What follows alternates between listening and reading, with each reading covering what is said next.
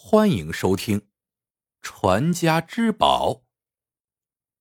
清朝宣统年间，河南张德有一家有道古玩铺，老掌柜王老爷子已年近古稀，便把生意全都交给了儿子王启顺打点，他自己则在家中习字作画，过起了清闲日子。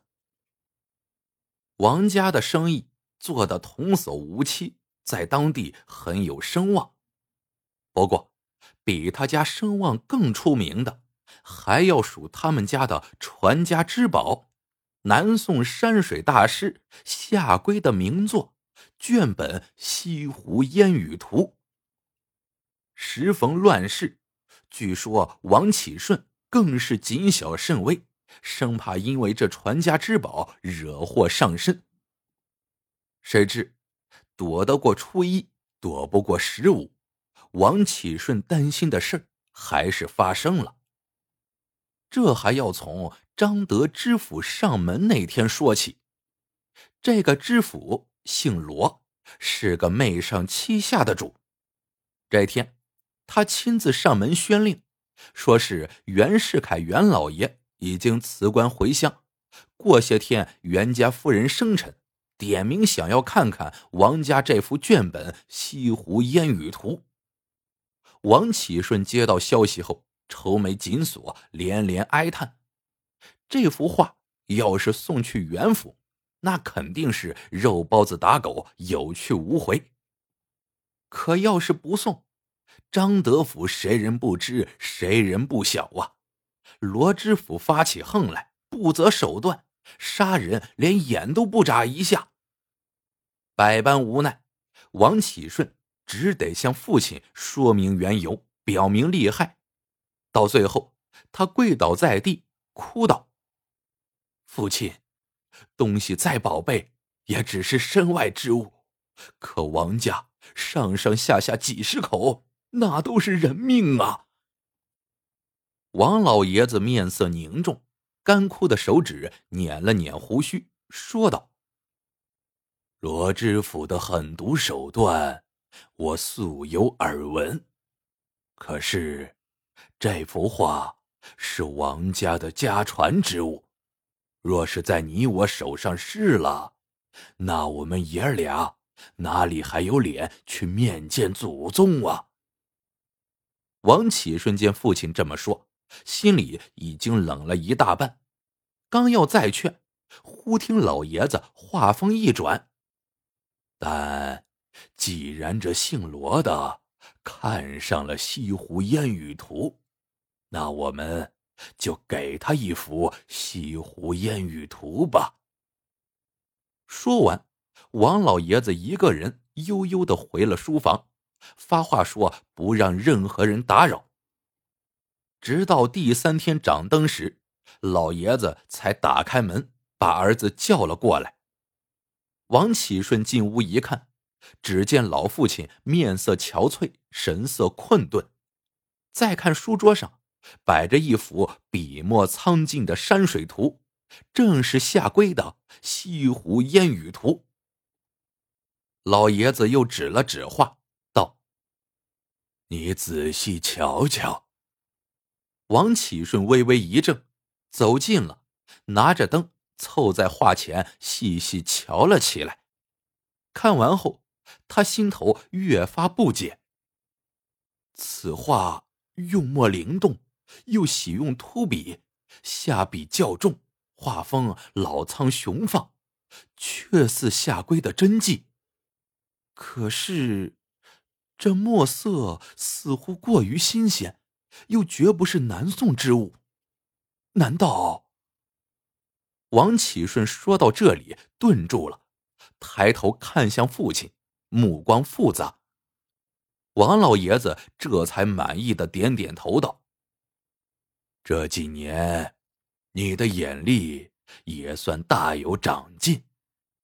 没错，这幅画是我照着原画。”用了一天一夜临摹出来的，虽然难比夏宫的原作，但糊弄罗知府这类蝇营狗苟之辈，足矣。王老爷子说完，垂眉不语，神色凄凄。王启顺明白，做古玩这一行讲的是良心和信誉，只要有那么一次把事情办糟了，就有可能砸了自己苦心经营数十年的招牌。王老爷子一辈子都是在和假做斗争，这次为了保全古画以及王家人的性命，他才不得不出此造假的下策。王老爷子山水画造诣本就颇深，再加上对真本熟悉无比，因此临摹出来的这幅画即可乱真。可想让罗知府等人中计，还需要一个重要的环节。做旧。这时，王老爷子拿纸笔开了一个清单：“你去帮我买些东西。”王启顺一看字条，一两栀子，三钱红茶，十个巷子，他很是不解，但还是赶紧去街市上买回这三件东西。随后，他又按照王老爷子的指点。把三样东西分别放入三个碗中煮好，端到了王老爷子的跟前。王老爷子这才慢腾腾的解释起来：“古画造假，卷黄的上色至关重要。如果用烟熏或者茶垢舀出来，不仅颜色深浅不一，而且这种黄浮于表面，一蹭就掉。”老爷子说着，指了指那三个碗，又说：“栀子水焦黄，茶水深红，巷子可煮出来的水是赭黄。把这三种颜色配对，就能调出理想的旧色了。画染色之后，还需放到日头下晒上三日，使绢布脆化。”王启顺听得不住点头，接着又不解的问：“父亲，这些做旧的手法，您是从哪儿学来的？”只听王老爷子微微一笑：“识得赝品假之所在，才能明辨真品真在何处。”数日之后，王启顺取出那画再看。只见卷黄分布均匀，枯透纹理，一幅即可乱真的西湖烟雨图，大功告成了。到了袁夫人生日这一天，急于讨好的罗知府领着王启顺早早的来到袁府。袁世凯对下归的西湖烟雨图也早有耳闻，一见到他们就说：“先不要忙着开席。”不如先请王掌柜把画拿出来，让大家瞧瞧。听说有南宋四大家的作品，我今天还特意请来了京城的丁老板帮忙长长眼。说着，一个戴着帽帽眼镜的瘦老头从椅子上站了起来，拱手道：“托袁大人的福，下跪的真迹，老夫。”迫不及待想要一饱眼福。王启顺原本以为只需糊弄过不学无术的罗知府和袁世凯，谁知又来了一个行家丁老板，他的手心顿时冒起了冷汗。但开弓没有回头箭，他只得硬着头皮将画小心的从匣中取出，让罗知府拿着一边的画轴。自己则把画卷慢慢展开，众人纷纷围拢过来，凑在画前仔细端详，一边看一边点头称赞：“不愧是大师手笔，果然气度非凡。”只有那位丁老板眯着眼睛看了半晌，忽然伸出两个手指在画上轻轻抹了一下，抹完后。他看看手指，确认卷黄没有掉色，便冲袁世凯微微点了点头。王启顺见状，一颗心刚要放下，忽听丁老板又冷冷的道：“画风与卷黄虽似真迹，但还有个大破绽。”王启顺一惊，忙不动声色的问：“丁老板有何高见？”其他几个人也一起朝丁老板看去。这幅画也算是赝品中的上品了，可惜假的始终真不了，破绽就在画卷上。丁老板端着双手向众人解释道：“宋人作画用卷，质地分为两种，一种是单丝卷。”一种是双丝卷，双丝卷更致密紧凑，能够历久不坏不散，但在当时只有御用画院才用得起，所以也叫院卷。夏圭在宋宁宗时任画院侍照，他作画所用自然该是院卷，也就是双丝卷。但你们看这幅画，经纬各是一根，明显就是单丝卷。丁老板说完，喝了一口茶，面上难掩得意之色。袁世凯一听，立刻紧皱着眉头。罗知府见了，脸都变了色，不停的看着王启顺。谁知王启顺却毫不惊慌，微微一笑，道。丁老板果然对古画深有了解，只可惜您还是漏了一点。丁老板一怔：“哦，愿闻其详。”王启顺道：“这夏圭虽属院派，但他初入御画院时地位并不高，只能分得普通的笔墨纸砚。”说着。他指着画上落款处“庆元元年”四个字，说道：“宁宗继位后第二年改年号庆元，当时夏圭刚入画院，并未被重用。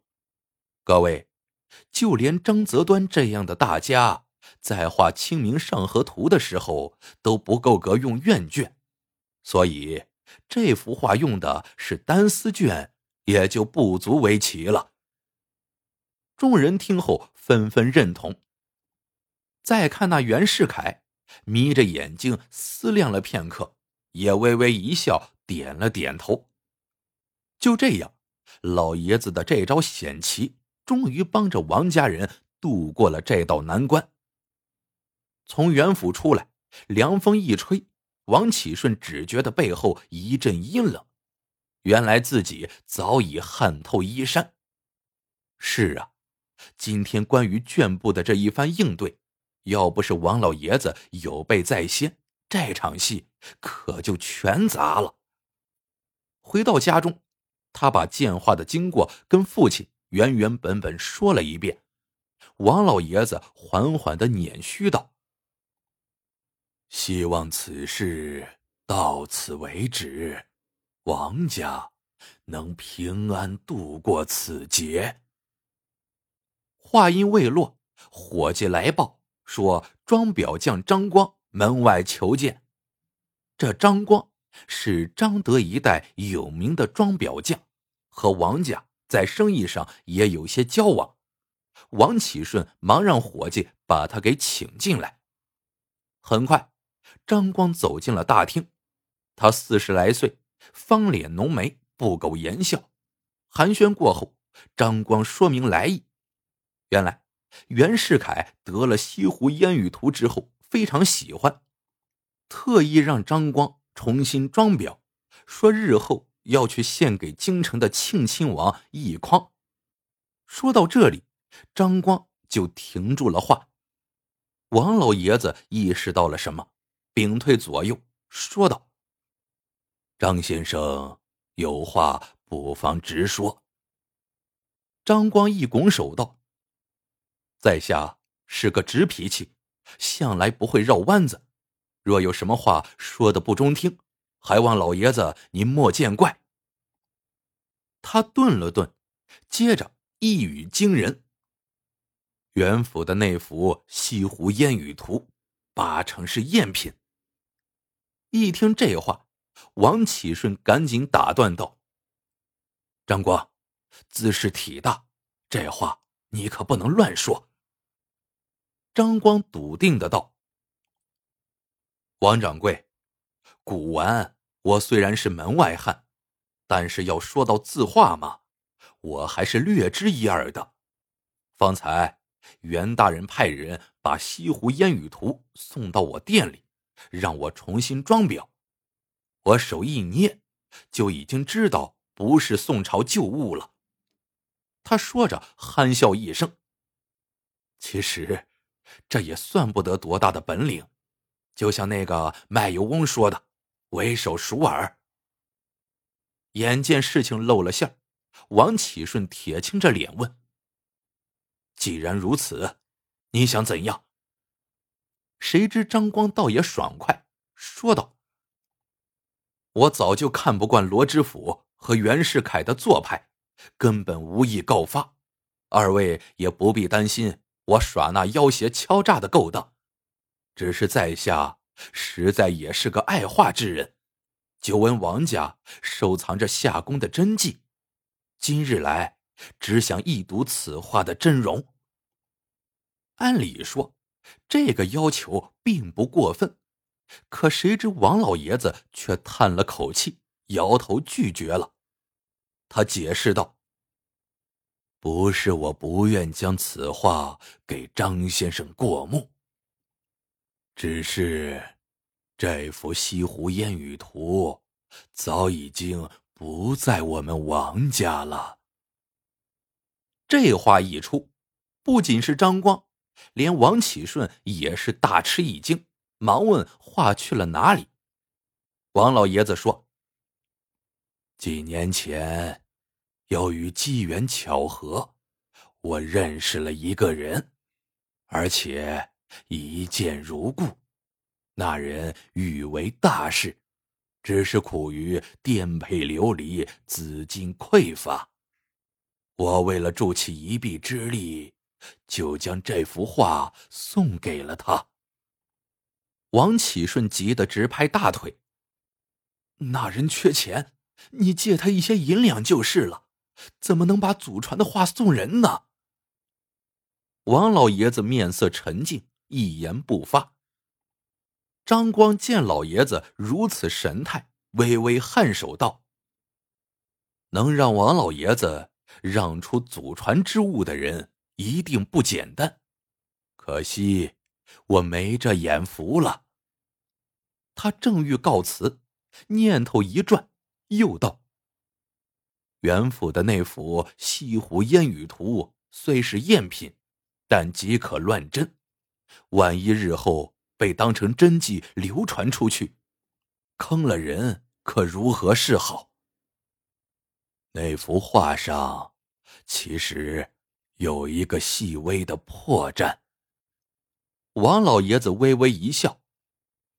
夏宫画的是西湖的雨景，画面中有几个人在西湖边的茶寮里躲雨，茶桌上摆着一个茶壶，真迹中的茶壶嘴是朝南面的，而我画的那幅茶壶嘴。却是朝北的。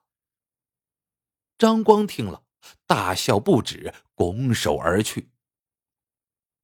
三年后，满清垮台，在中华大地统治了两千多年的君主专制寿终正寝。这天，看着大街上一番热热闹闹的新气象，王老爷子的嘴角浮起一抹微笑。他捻须自语道。天地一心，百姓安乐，也不枉我当初所赠了。王启顺听此，揣摩再三，试探着问：“父亲，那幅画，您到底送给谁了？”王老爷子微微一笑，依旧守口如瓶。后来实在被儿子追问不过了，才透露了他所赠画的对象，是位姓孙的先生。接着，他又教训道：“你年纪轻轻，还没看透，传家立本，不能光靠一幅画。要是时局动荡，世道不公，就算有万贯家财、千车宝物，那又传得了几代呢？”故事。到这里就结束了，喜欢的朋友们记得点赞、评论、收藏，感谢您的收听，我们下个故事见。